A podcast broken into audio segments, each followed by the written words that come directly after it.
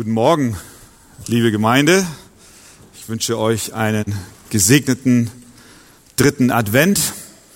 Wir sind in diesen Tagen und Wochen, ja Monaten, nein, das ganze Jahr über schon, beginnend im Januar, in äh, einer Predigtreihe über das erste Buch Mose, möchten aber heute und auch am kommenden Sonntag und überhaupt für den Rest des Jahres in dieser Predigtserie pausieren und machen dann im Januar weiter.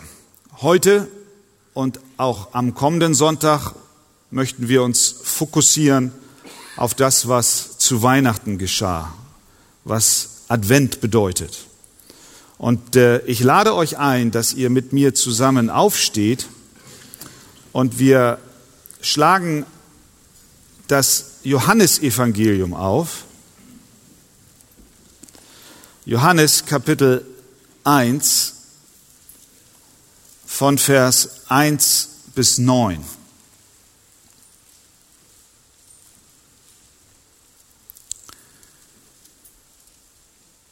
Im Anfang war das Wort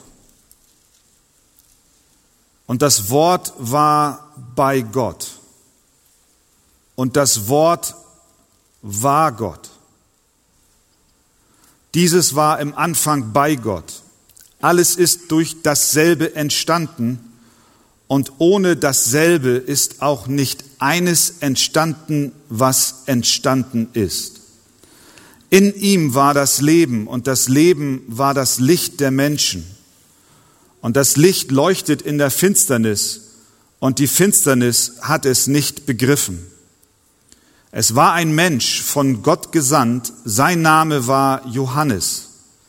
Dieser kam zum Zeugnis, um von dem Licht Zeugnis zu geben, damit alle durch ihn glaubten. Nicht er war das Licht, sondern er sollte Zeugnis geben von dem Licht, das wahre Licht, welches jeden Menschen erleuchtet, sollte in die Welt kommen. Und wir schauen uns noch Vers 14 an. Und das Wort wurde Fleisch und wohnte unter uns. Und wir sahen seine Herrlichkeit, eine Herrlichkeit als des Eingeborenen vom Vater, voller Gnade und Wahrheit. Amen. Nehmt gerne Platz. Was bedeutet Weihnachten Advent, wir gehen auf das Fest zu. Auf diese Fragen gibt es unterschiedliche Antworten. Fragst du Kinder, dann sagen sie dir wahrscheinlich, Weihnachten bedeutet Geschenke, leuchtender Tannenbaum, Weihnachtsmann, aufregendste Zeit überhaupt im Jahr.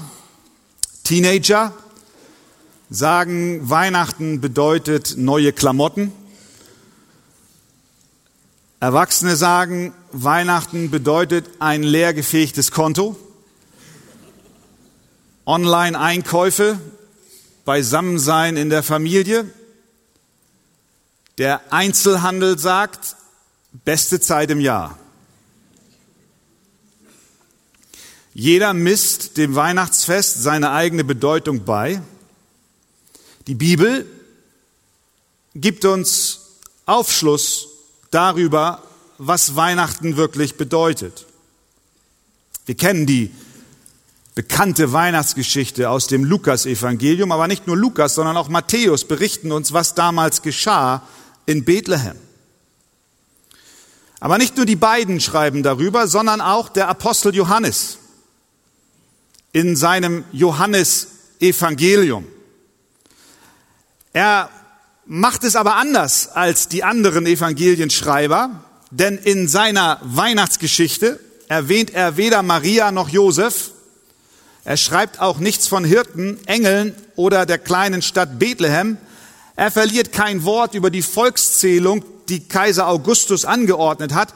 Auch lesen wir nichts von den Weisen aus dem Morgenland. Seine Weihnachtsgeschichte ist so ganz anders.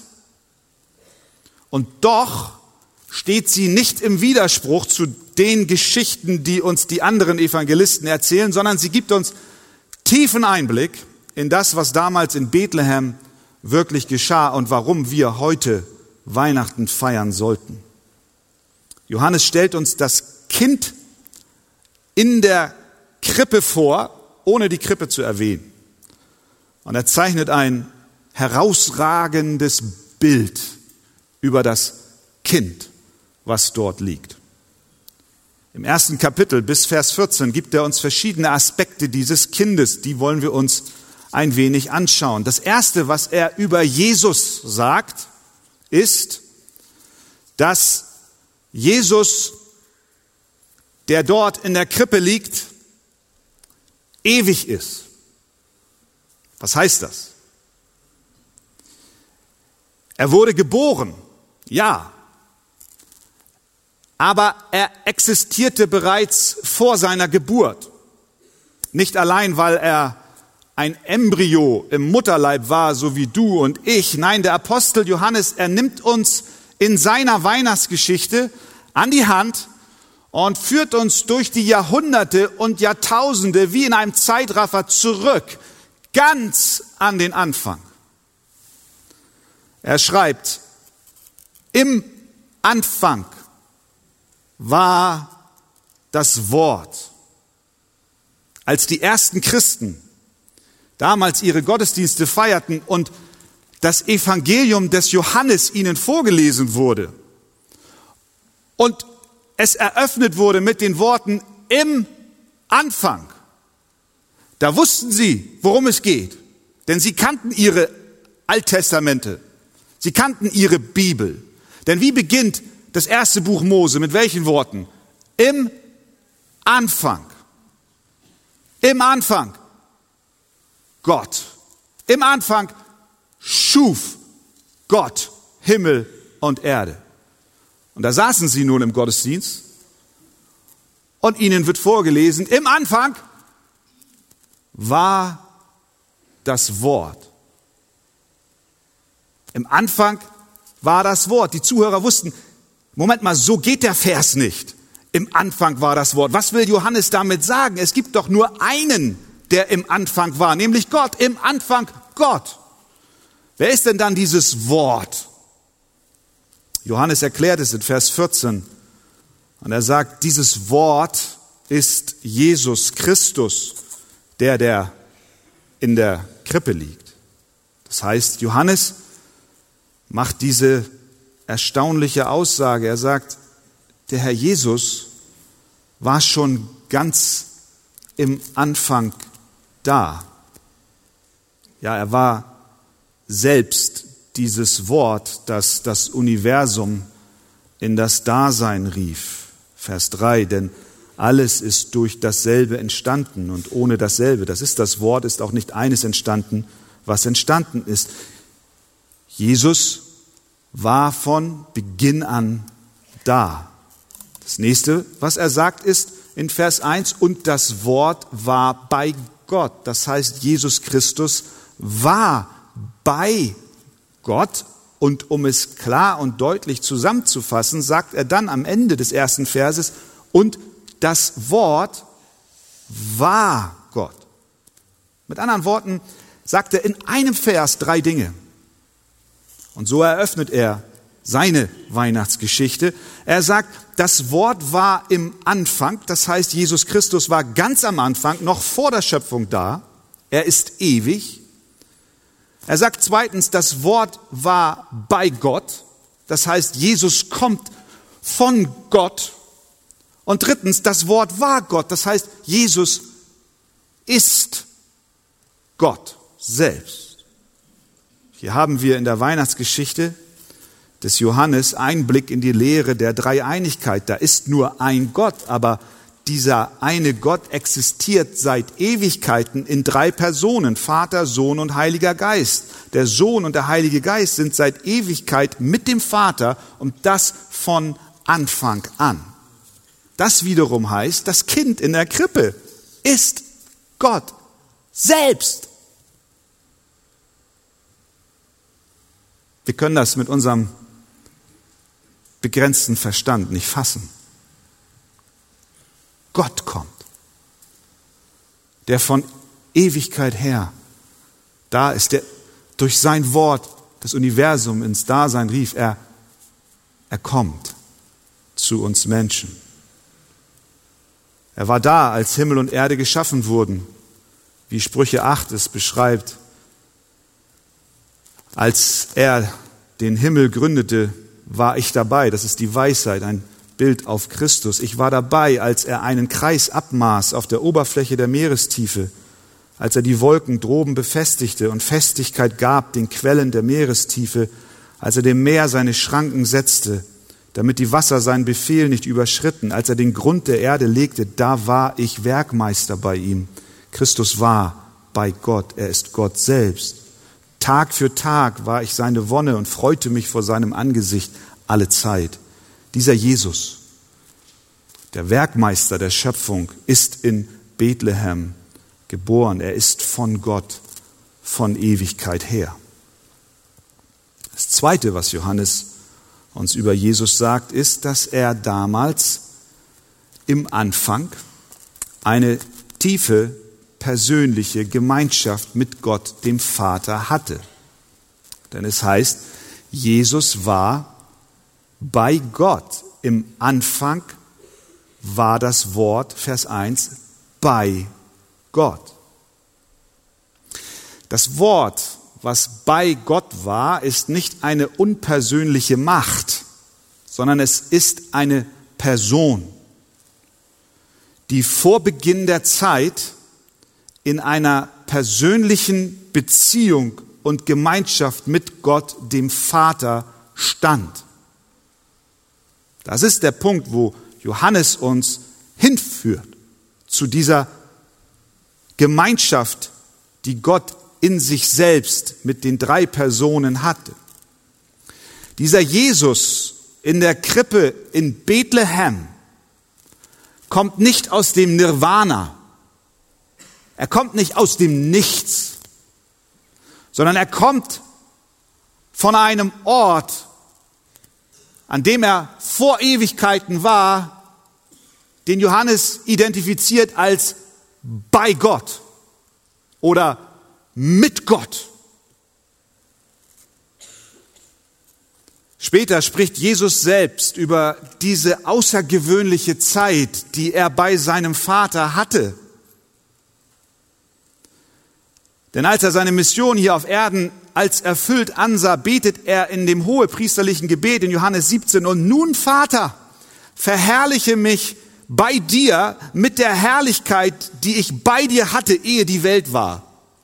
Eine wunderbare Herrlichkeit und Gemeinschaft, die er hatte, bevor die Welt geschaffen wurde. Bring mich zurück, Gott. Vater, nimm mich wieder auf an den Ort, wo ich war wo ich herkomme. In Sprüche 8 haben wir gelesen, als er den Grund der Erde legte, da war ich Werkmeister bei ihm, Tag für Tag seine Wonne und freute mich vor seinem Angesicht alle Zeit. Wunderbarer kann es nicht sein. Das klingt nach einer harmonischen, erstrebenswerten, gesegneten Zeit, die der Sohn mit dem Vater hatte. Ein Theologe übersetzt diesen Ausdruck so, das Wort war, er sagt nicht allein bei Gott oder mit Gott, sondern von Angesicht zu Angesicht mit Gott. Zwei Gesichter, die sich anschauen. Wir wissen, was in unserem Kulturkreis ein Blick bedeuten kann. Als ich meiner heutigen Frau damals tief in die Augen schaute,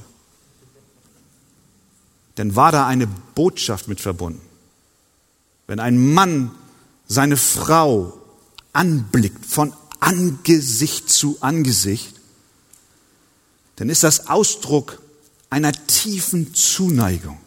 Du schaust nicht irgendeine Frau, die dir nicht gehört, tief in die Augen. Das tu lieber nicht sondern du schaust nur deiner Frau tief in die Augen oder nur deinem Mann tief in die Augen oder ihr drei verlobten Paare, ihr dürft es meinetwegen auch schon tun.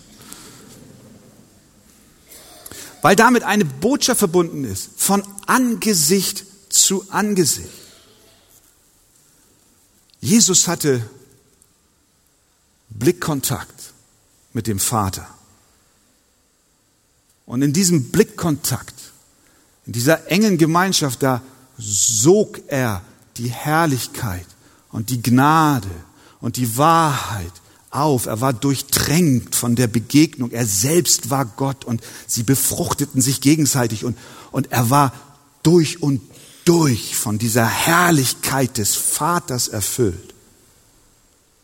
Deswegen sagt Johannes in Vers 14, und wir sahen seine Herrlichkeit.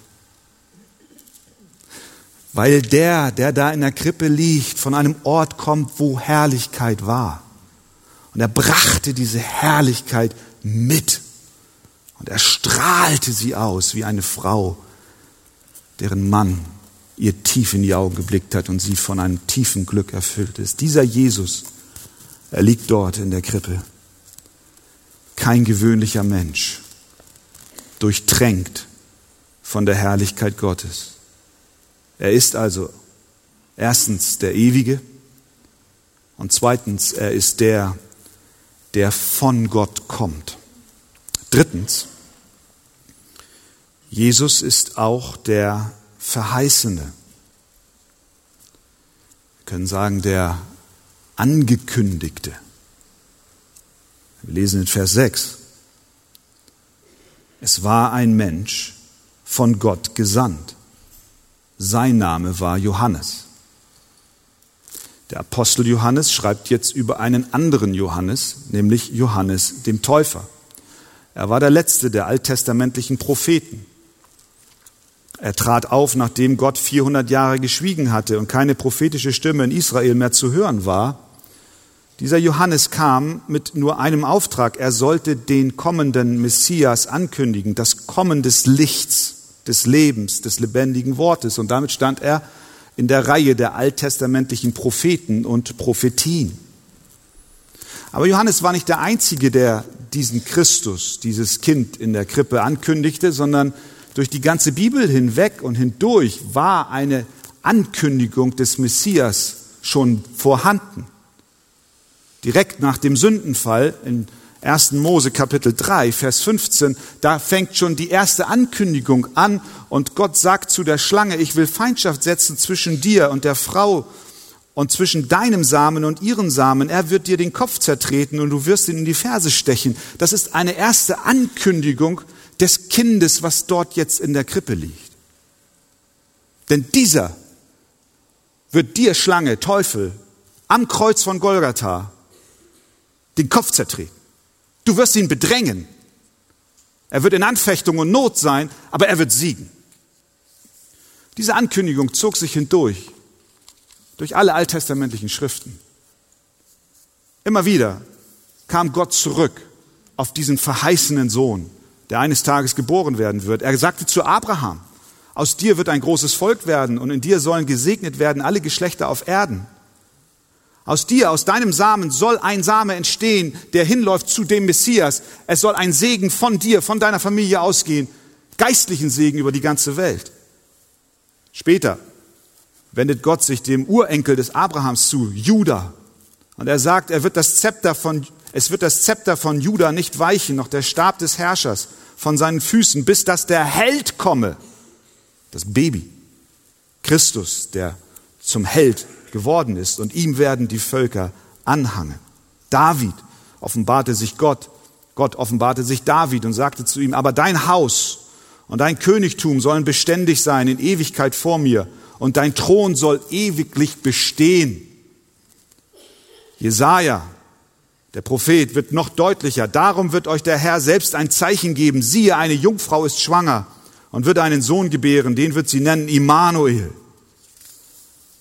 Und später prophezeit er, denn uns ist ein Kind geboren, ein Sohn ist uns gegeben und die Herrschaft ruht auf seiner Schulter.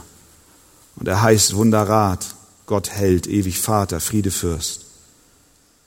Jesus, das Kind in der Krippe, war schon lange angekündigt. Und der Apostel Johannes in seiner Weihnachtsgeschichte erzählt uns, dass dort noch einer kam, der diesen Jesus schon ankündigt, nämlich Johannes der Täufer. Was war seine Aufgabe? Vers 7 und 8. Dieser kam, dieser Johannes der Täufer kam zum Zeugnis, um von dem Licht Zeugnis zu geben, damit alle durch ihn glaubten. Nicht er war das Licht, sondern er sollte Zeugnis geben von dem Licht. Das heißt, Johannes der Täufer kam und sollte den Menschen erklären, Licht wird kommen. Da fragt man sich natürlich, warum muss einer kommen und erzählen, dass Licht wird? Ich kann es doch sehen. Es muss denen gesagt werden, die es nicht sehen können, die nämlich blind sind. Das ist, was die Bibel uns erklärt. Wir sind blind in unseren Sünden. Deswegen musste Johannes ankündigen, dass Licht kommt. Die Welt, die in Dunkelheit liegt, braucht die Botschaft, dass Jesus Christus, das Licht, in die Welt gekommen ist. Es ist nicht irgendein Kind, das in Bethlehem geboren, geboren wurde, es ist Jesus, der keinen Anfang hat, der von Ewigkeit existiert, der bei dem Vater war und der schon lange angekündigt wurde. Kann es sein, dass wir in diesen Tagen uns ablenken lassen von manchem, was wir an Bedeutung Weihnachten beimessen, aber den Kern nicht verstehen? Lasst uns vor Jesus stehen und staunen und anbeten, wie die Hirten aus dem Morgenland, die Weisen aus dem Morgenland. Warum? Weil Gott Mensch wurde und Licht brachte, um uns aus unserer Sünde und Not zu befreien. Gott helfe uns. Amen. Amen. Steht gerne noch einmal auf.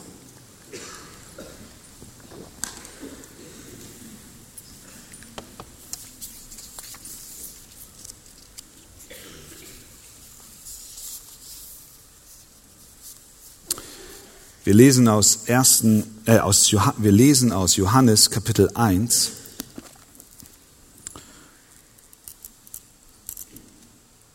von Vers 9 bis 14.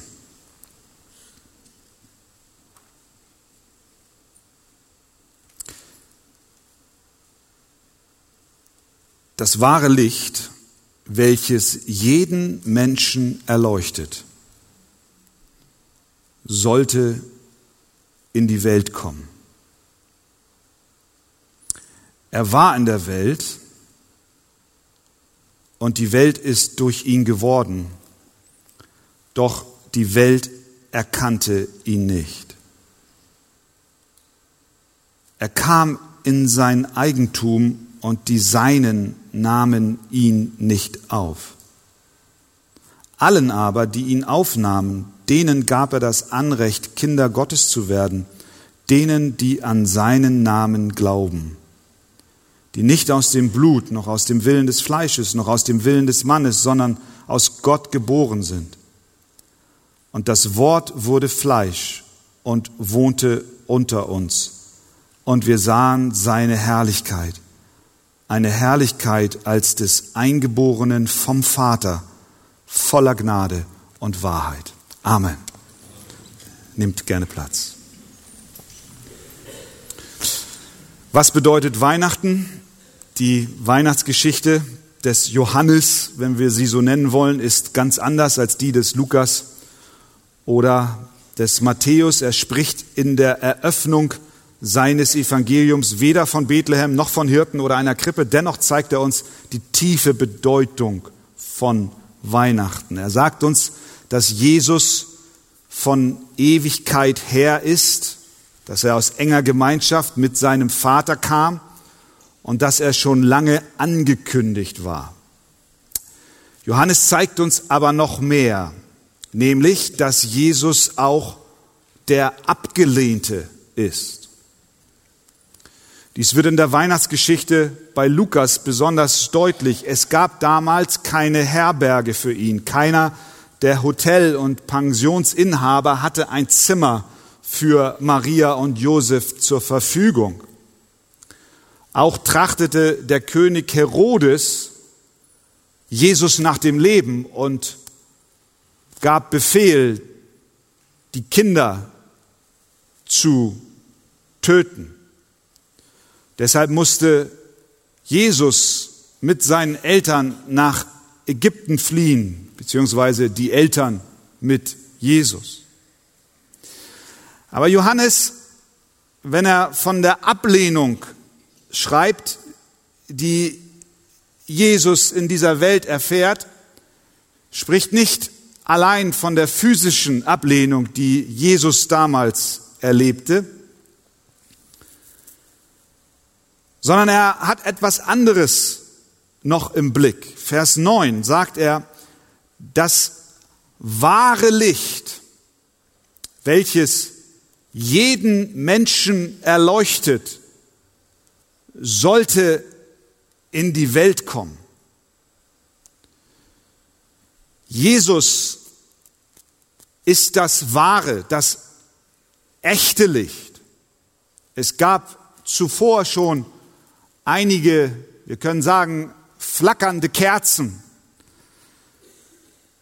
die im Verhältnis zum Licht, das Jesus ist, klein waren. Sie hatten in sich selbst keine Leuchtkraft, sie reflektierten das Licht Gottes. Das waren die Propheten im Alten Testament. Aber nun sollte das echte, das Originallicht in die Welt kommen. Und es heißt hier in Vers 9 über dieses Licht, welches jeden Menschen erleuchtet. Was bedeutet das? Wird jeder Mensch von diesem Licht überzeugt? Ist seit Bethlehem jede Menschenseele dahingehend erleuchtet, als dass sie Gott annimmt und Rettung bei ihm findet? Offensichtlich nicht.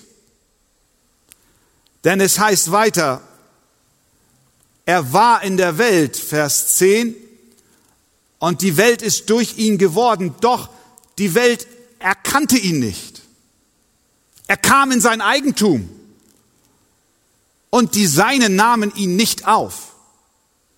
Ja, was ist denn das für eine Erleuchtung, von der Johannes hier schreibt, die er diesem Jesus zuordnet? Der kommt als Licht und erleuchtet jeden Menschen. Das Licht, das Jesus Christus selbst ist, ist so weitreichend und so umfassend und zerschneidet die Dunkelheit so sehr, dass jeder Mensch auf die eine oder die andere Weise von diesem Licht erleuchtet wird. Jeder Mensch. Jede Seele auf dieser Welt steht unter diesem Licht, das auf ihn fällt. Ob der Mensch nun gemäß dieses Lichtes lebt oder nicht, das steht auf einem anderen Blatt. In manchen Fällen kommt Jesus Christus, das wahre Licht, in das Leben eines Menschen und erhält die Dunkelheit unserer Sünde so stark, dass es uns zur Rettung führt.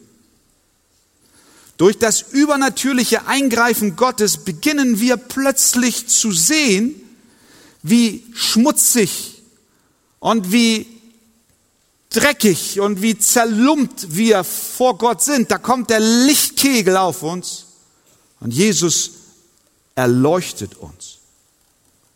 Das, was die Dunkelheit zuvor bedeckte, wird plötzlich offenbar. Wir erkennen, dass Jesus Christus in Bethlehem geboren wurde, um für uns zu leben, um für uns zu sterben, um unsere Sünden abzuwaschen und zu reinigen, weil wir ja vor ihm in seinem Licht so schmutzig sind. Es ist wie ein Dieb, der auf frischer Tat ertappt wird und plötzlich, plötzlich kommt das Scheinwerferlicht der Polizei und, und er steht im gleißenden Licht. Vorher verborgen von der Dunkelheit, ist er so schockiert, so überführt, dass er sagt, ich ergebe mich, ich bekenne mich schuldig in allen Punkten. Bitte verzeihen Sie. Und er stellt plötzlich hinterher fest, dass jemand anders im Gerichtssaal seine Strafe trägt. Das Licht, was Gott sendet, hat die Kraft, uns so zu erhellen, dass es für uns eine rettende Wirkung hat. Aber nicht in allen Fällen hat dieses Licht genau diese Wirkung, sondern es offenbart auch das Böse der unbußfertigen Sünder, die das rettende Licht ablehnen. Sie hoffen im Dunkeln ihren Geschäften nachgehen zu können. Stolz, Hochmut, Gotteslästerung, Lüge, Zorn, Betrug, Ausschweifung, all das, was jeder von uns auf die eine oder andere Weise kennt und von dem Gott uns durch seine Gnade befreit hat, meinen einige im Dunkel der Nacht fortsetzen zu können. Sie ahnen, an welchen Orten das Licht Christi scheint, daher meiden sie die Orte. Sie gehen nicht in die Kirche, weil sie Angst haben, das Scheinwerferlicht könnte sie treffen. Sie schlagen auch ihre Bibel nicht auf, weil sie Sorge haben, dass das persönlich für sie Konsequenzen haben könnte. Aber auch sie sind durch Jesus erleuchtet. Aber was heißt es für sie, erleuchtet zu sein? Noch sind sie auf der Flucht und wollen sich nicht stellen, aber das Licht ist schon da. Es wird der Tag kommen, an dem es keine Ausweichmöglichkeit gibt. Jeder würde hell erleuchtet vor Gott in seinem Licht stehen. Und dann wird all unsere Schande, Sünde und Versagen nicht länger zu bedecken sein. Wohl denen, die dann in diesem hellen Licht stehen und ein Kleid bekommen, was Jesus ihnen darreicht und sagt, zieh mal lieber über. Es ist mein Kleid der Gerechtigkeit, was ich für dich erworben habe. Dieses Licht, was Jesus ist, erleuchtet jeden. Heute noch meinen wir uns vor diesem Licht verbergen zu können, aber wir lügen uns in die eigene Tasche. Der Kegel ist da. Wir brauchen Rettung. Dieses Licht kam in die Welt. Die Welt ist durch dieses Licht entstanden. Alles ist durch dasselbe versehen und ohne dasselbe ist auch nicht eines entstanden, was entstanden ist. Und dann bricht es einem das Herz zu lesen, Vers 5, und die Finsternis hat es nicht begriffen. Die Dunkelheit blieb dunkel, versuchte sogar das Licht zu löschen und ein untauglicher Versuch, das wahre Licht auszulöschen. So wie zuvor auch schon die flackernden Kerzen der Boten Gottes versucht wurden auszulöschen, hat man auch versucht, das wahre Originallicht Jesus Christus auszulöschen. Man hat ihn bekämpft. Man wollte ihn töten. Man hat ihn getötet in der Hoffnung, man wird dieses Licht los. Und diese Feindschaft besteht bis heute. Die Botschaft von Jesus Christus wird attackiert, das Licht wird versucht zu löschen. Man pustet und pustet und pustet. Christen werden heute mehr und mehr verfolgt, sie werden vertrieben, gefoltert, ermordet. Die Finsternis hat es nicht begriffen. Man will Jesus und seine Botschaft nicht. Deswegen schreibt Johannes, wie es ist in Vers 11, er kam in sein Eigentum die, die er selber geschaffen hat. Und die Seinen nahmen ihn nicht auf. Wie steht's um dich? Hast du ihn schon aufgenommen? Jesus ist von Ewigkeit her, kommt aus enger Gemeinschaft mit dem Vater, war schon lange angekündigt, er ist der Abgelehnte, aber auch der Retter. Jesus wurde abgelehnt aber diese Ablehnung hat den Plan Gottes nicht durchkreuzt. Gott stand nicht ratlos vor einer Welt, die sagt, dich Gott in Jesus Christus wollen wir nicht haben. Denn es geht ja weiter in Vers 12. Allen aber, die ihn aufnahmen, denen gab er das Anrecht, Kinder Gottes zu werden. Denen, die an seinen Namen glauben. Oh, das hört sich schon viel besser an. Da sind doch tatsächlich einige. Da sind viele. Da sind Hunderte, Tausende, Hunderttausende, Millionen, die ihn annahmen, die an seinen Namen glaubten. Das sind die, die glaubten, was er sagte, die an das glaubten, was er tat. Die sagten, ja, Jesus, das, was du sagst über dich selbst, wo du herkommst, wer du bist, das glaube ich. Ich nehme es an. Die zu ihm sagen, ja, ich glaube an deinem Namen, denen gab er das Recht, die Macht, denen gab er Kraft, Kinder Gottes zu werden, die in seinem Licht stehen, in dem Lichtkegel Gottes, mit Jesus, von Jesus konfrontiert werden, die sagen, ich erkenne mich, ich erkenne meine Schuld, ich nehme dich an, Jesus, als ein Stellvertreter, der für mich bezahlt. Die sagen, Gott sei mir Sünder gnädig, die ihn zu seinen Bedingungen annehmen. Die sind nicht nur Freunde und Kumpels, nein, sie sind Kinder Gottes, sie sind Erben. Das Reich Gottes gehört ihnen. Sie erben das ewige Leben.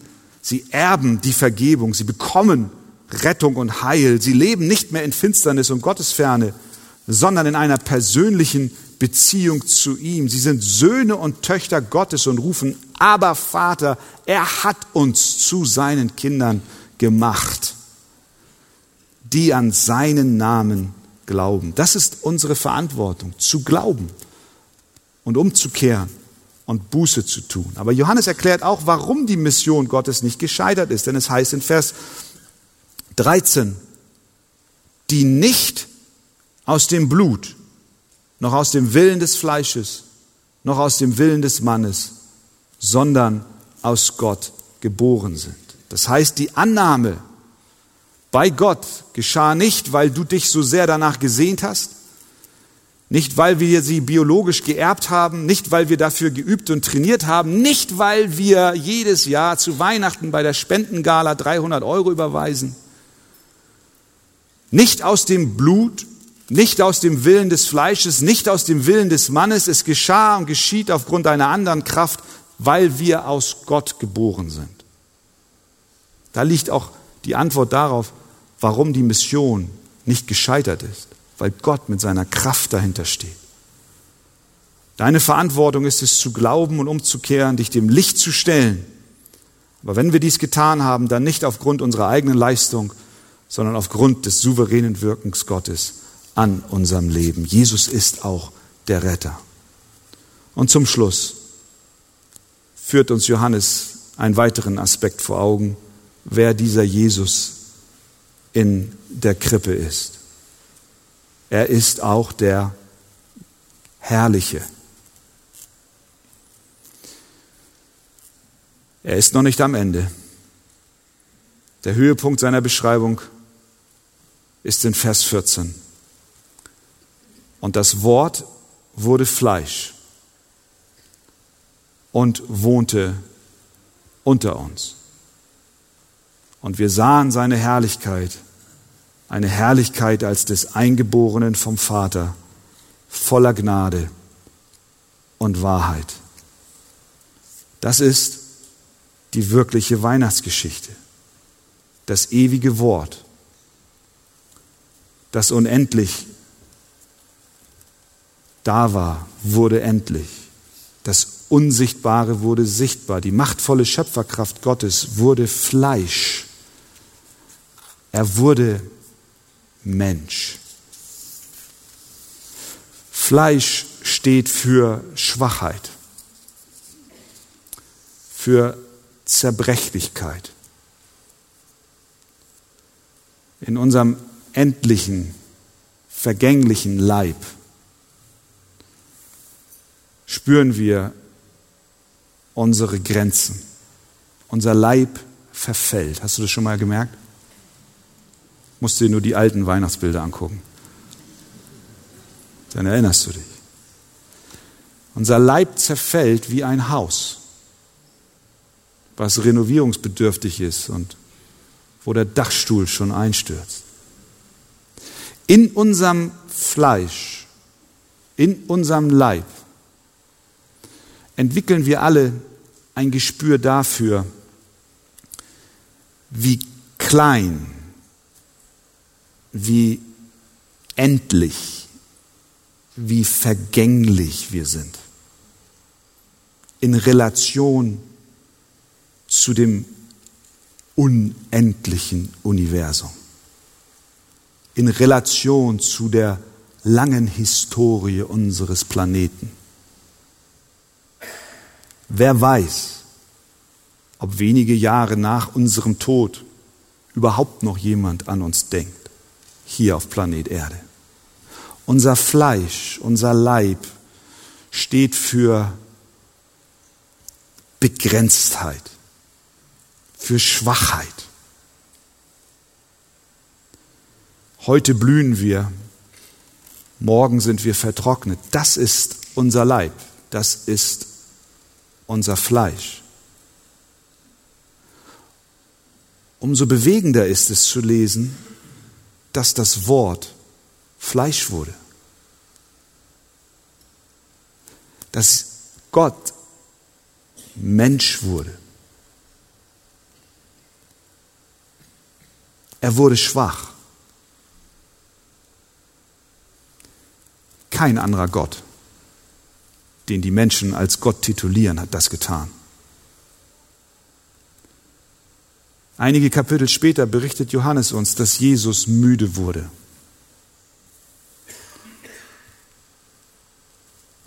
Er wurde durstig.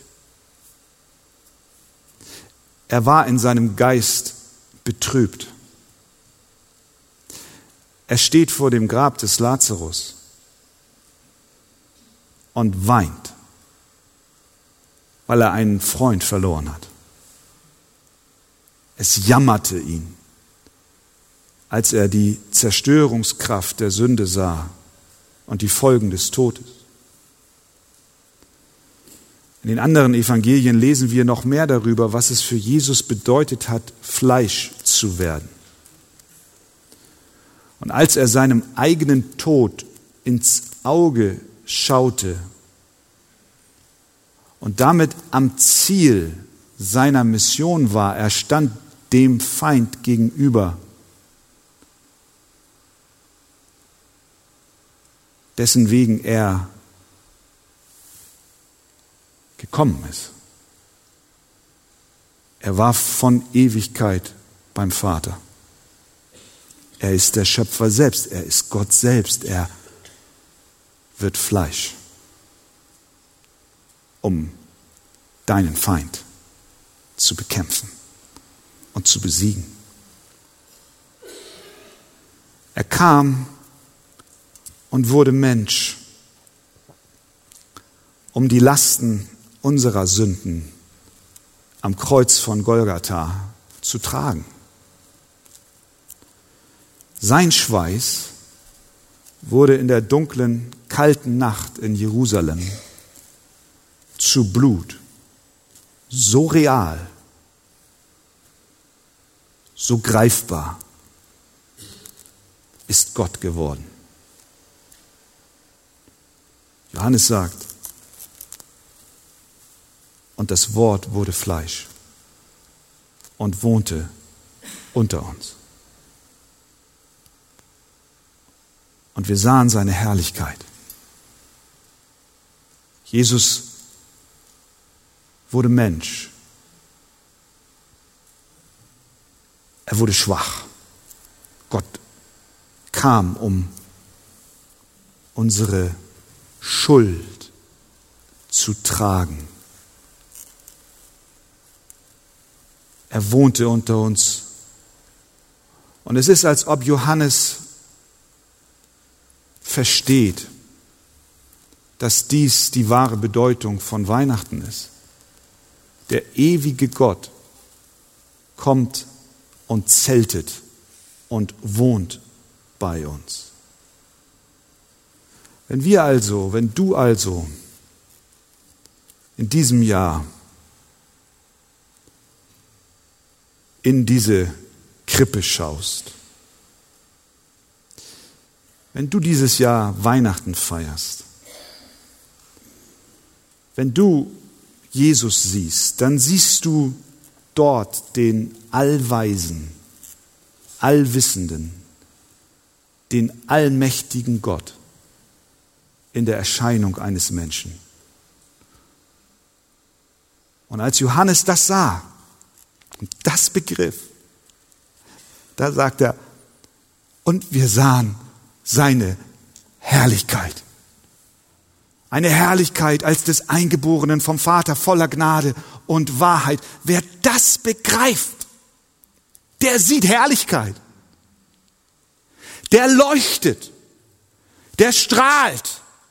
Der freut sich, weil er weiß, es gibt Hoffnung für mich. Vergebung meiner Schuld. Frieden mit Gott. Ewiges Leben. Hast du schon einmal die Herrlichkeit Gottes in Jesus Christus gesehen? Ich will dir eins sagen. Du kannst sie sehen. Er wohnte unter uns. Du kannst sie sehen. Durch den Glauben. Nimm ihn an. Ganz neu. Suche ihn. Es wird tief in dein Herz fallen. Diese Herrlichkeit wird dich verändern. Du wirst sie aufnehmen, aufsaugen und sie wird strahlen von dir. Und du wirst Weihnachten zum ersten Mal wirklich verstehen. Möge Gott uns helfen, dass wir das in unseren Herzen bewahren, auch wenn euch euer Geschenk am 24. nicht gefällt. Gott ist nicht gekommen, um uns mit Vergänglichem zu segnen, sondern mit Unvergänglichem. Amen.